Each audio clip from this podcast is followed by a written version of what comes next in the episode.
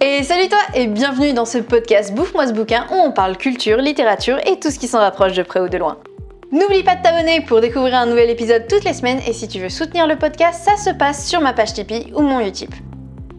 Alors cette semaine, on va parler d'une créature mythique. Après avoir vu ensemble la licorne, le léprechaun, laisse-moi te présenter le kraken. Créature mythique et si je te disais qu'il existe vraiment Alors l'origine du kraken serait scandinave. Euh, oui, j'utilise le conditionnel, mais tu vas comprendre pourquoi plus tard. En gros, le premier écrit qu'on retrouve dessus daterait de 1180 et c'est un, rapport, un rapport pardon, du roi Sverre de Norvège.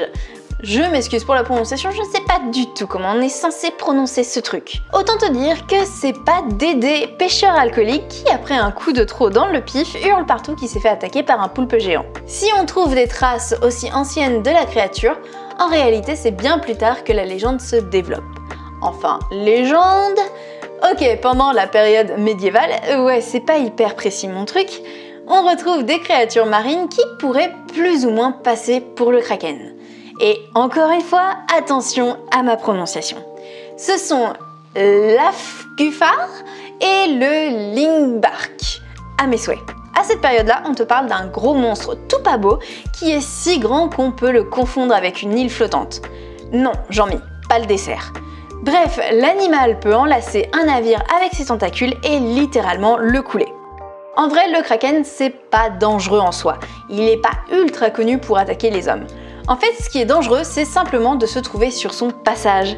Et ouais, lorsqu'il s'enfonce dans l'océan, le gros pépère crée un tourbillon qui emporte tout sur son passage. Un peu comme toi quand tu fais une bombe dans la piscine municipale. Sauf que là, les bateaux sombrent dans les profondeurs et que tout le monde meurt. On dit également que si les pêcheurs tombent sur un immense banc de poissons, eh ben ça pue pour eux. En fait, c'est sûrement parce qu'il y a un kraken. Et oui, le gros poulpe se nourrit de poissons, ce qui fait que ses excréments sont poissonneux, et ça attire les poissons qu'il va ensuite manger. Donc, qui dit beaucoup de poissons, dit beaucoup de caca de kraken. Donc attention à ne pas boire la tasse. Bon, à quoi ça ressemble un kraken? Dans ta tête, tu vois sûrement un énorme poulpe bien vénère? Bah sache que pour certains c'est plutôt un crabe. Oui, un crabe. Est-ce que le kraken existe vraiment? Ça c'est une grande question parce que dès 1735 tu retrouves en fait une description du kraken dans l'ouvrage scientifique Systema Naturae de Carl von Linné ou encore dans Histoire naturelle de Norvège d'Eric Pontopidon. Le truc existe vraiment et est classé dans la faune et la flore norvégienne. C'est donc que ça existe vraiment? Et oui, le kraken existe vraiment. Attends avant de partir sur tes grands chevaux. Il existe, mais il ne ressemble pas tout à fait à un moelleux au chocolat. Euh, à une île flottante. Merde, j'ai faim. Bref, en gros, le kraken ne serait autre qu'un calmar géant. Un calmar, pas un calamar. Non, parce que quand j'ai dit ça, mon mec, il a rigolé sous prétexte que comme je suis 10, je prononce mal les trucs et il m'a dit on dit un calamar. Non, on dit bien un calmar géant. En gros, c'est quoi? C'est un vieux poulpe de 13 à 15 mètres de long avec de longues tentacules et un bec. Voilà ce que c'est. Et oui, un bec.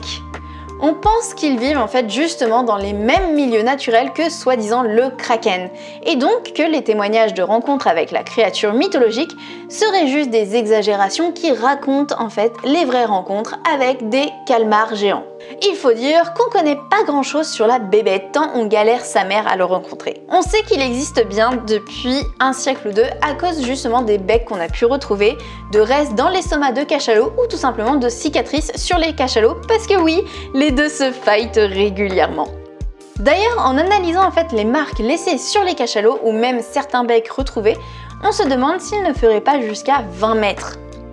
On sait très peu de choses en fait sur les calmars parce qu'ils vivent, on pense, vers 1300 mètres de profondeur. Et ça fait beaucoup. Pour te dire, la première photo d'un calmar géant vivant qu'on a date de 2004 et la première vidéo de 2012. C'est pas vraiment en fait le genre d'animal avec qui tu te prends facilement en selfie pour avoir un souvenir de tes vacances. On va revenir un peu sur le kraken, tu veux? Alors, on le retrouve dans plein d'œuvres comme 20 milieux sous les mers, Pirates des Caraïbes, t'as même Lovecraft qui s'en est inspiré. Mais là où ça coince un petit peu pour moi, c'est que durant mes recherches, en fait, le kraken était vraiment présenté comme mythologie scandinave. Ok, c'est eux qu'on rendu sa swag, mais à la base, sauf si j'ai loupé un épisode, Percé, il s'attaque pas à un kraken? Genre pour sauver Andromède? Sur le coup, je me suis dit que la créature était peut-être totalement différente et que c'était pas le même kraken.